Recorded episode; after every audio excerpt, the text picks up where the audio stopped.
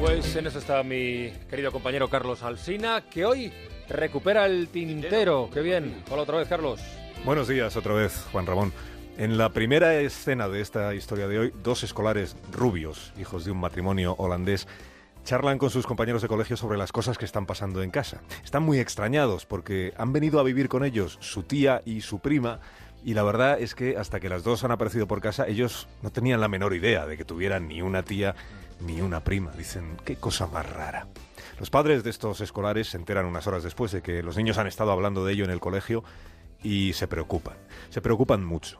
Y le dicen a Fritzi, la mujer austríaca, que va a tener que buscarse otra casa para ella y para su hija Eva, que no pueden arriesgarse a tenerlas más tiempo consigo. Otra vez les toca a esta madre y a esta hija buscar dónde alojarse. ¿Cuántas veces llevan ya? Desde hace meses la suya es una familia que está partida en dos. Fritzi y Eva por un lado, la madre y la hija, Eric y Heinz por otro, el padre y el hijo.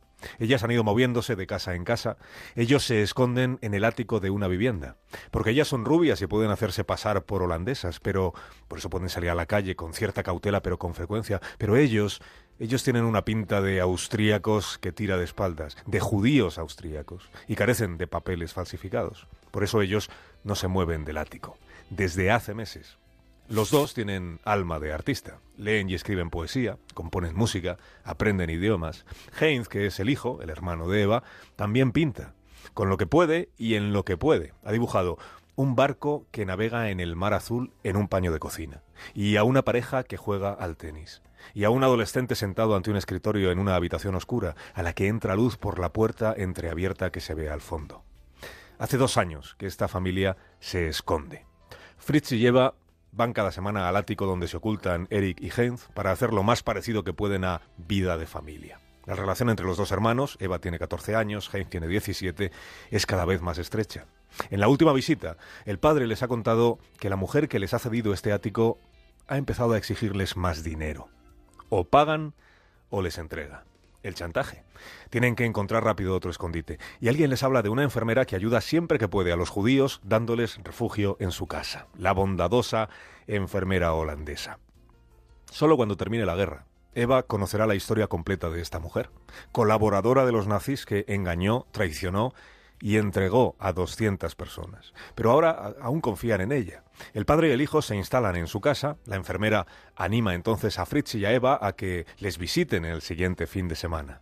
Y cuando están los cuatro reunidos, aparece la Gestapo y se los lleva al campo de deportados. La primera escala del viaje que en realidad terminará para todos ellos en Auschwitz. En el tren que los lleva a un destino que no conocen pero que sí temen, Heinz le revela a su hermana un secreto. Le dice que ha dejado escondidas bajo las tablas del suelo de la última casa donde vivían 30 de sus pinturas y algunos poemas, con una nota que dice que pertenecen a Heinz Geiringer y que regresará a buscarlas cuando la guerra termine. El tren llega a su destino, los bajan a todos, los separan, los hombres a un lado, las mujeres al otro, aquellos que están en condiciones de trabajar van a los barracones y los que no están en condiciones de trabajar van a las duchas, esas duchas de las que no es agua lo que sale. La madre y la hija no volverán a ver al hermano y al padre. Ambos sobrevivieron a la tortura del internamiento en Auschwitz, pero no sobrevivieron al traslado a marchas forzadas hasta el campo de Mauthausen.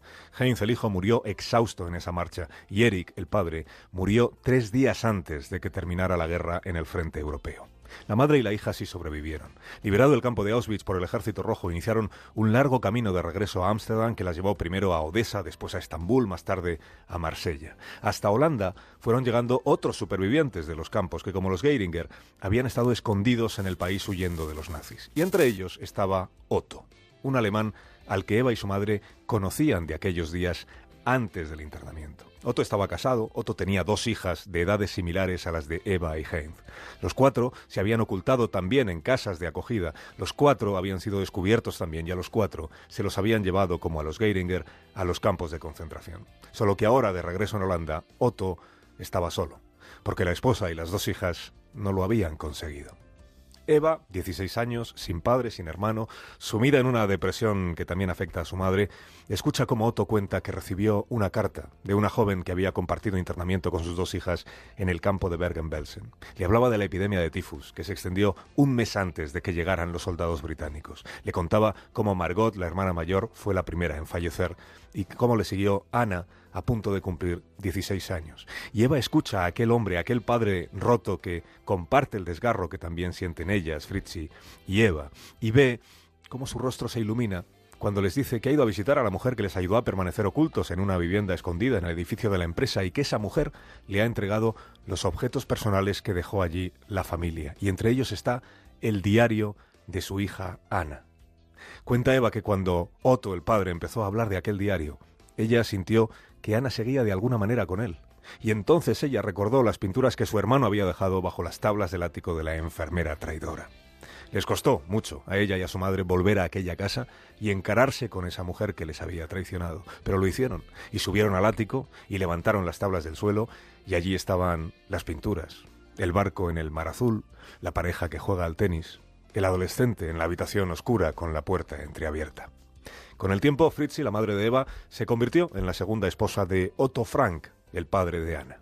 Si aquella chica de su misma edad había permanecido viva de alguna forma en cada ejemplar publicado de su diario, quizás su hermano Heinz pudiera permanecer también si sus pinturas podían ser contempladas cada día por decenas de personas. Y por eso las donó al Museo de la Resistencia de Ámsterdam, donde continúan expuestas. Y por eso Eva habla de esas pinturas cada vez que, como ocurrió el pasado domingo, es invitada a algún acto en memoria y homenaje a las víctimas del Holocausto, coincidiendo con el aniversario de la liberación de Auschwitz. Su apellido ahora es Sloch, Eva Sloch, tiene 88 años y aunque se ve a sí misma como la hermana de Heinz Geringer, la presentan allá donde va como la hermanastra de Anna Frank, la Anna Frank del diario. Gracias, Carlos Alsina. Buen día. Hasta mañana, Panra.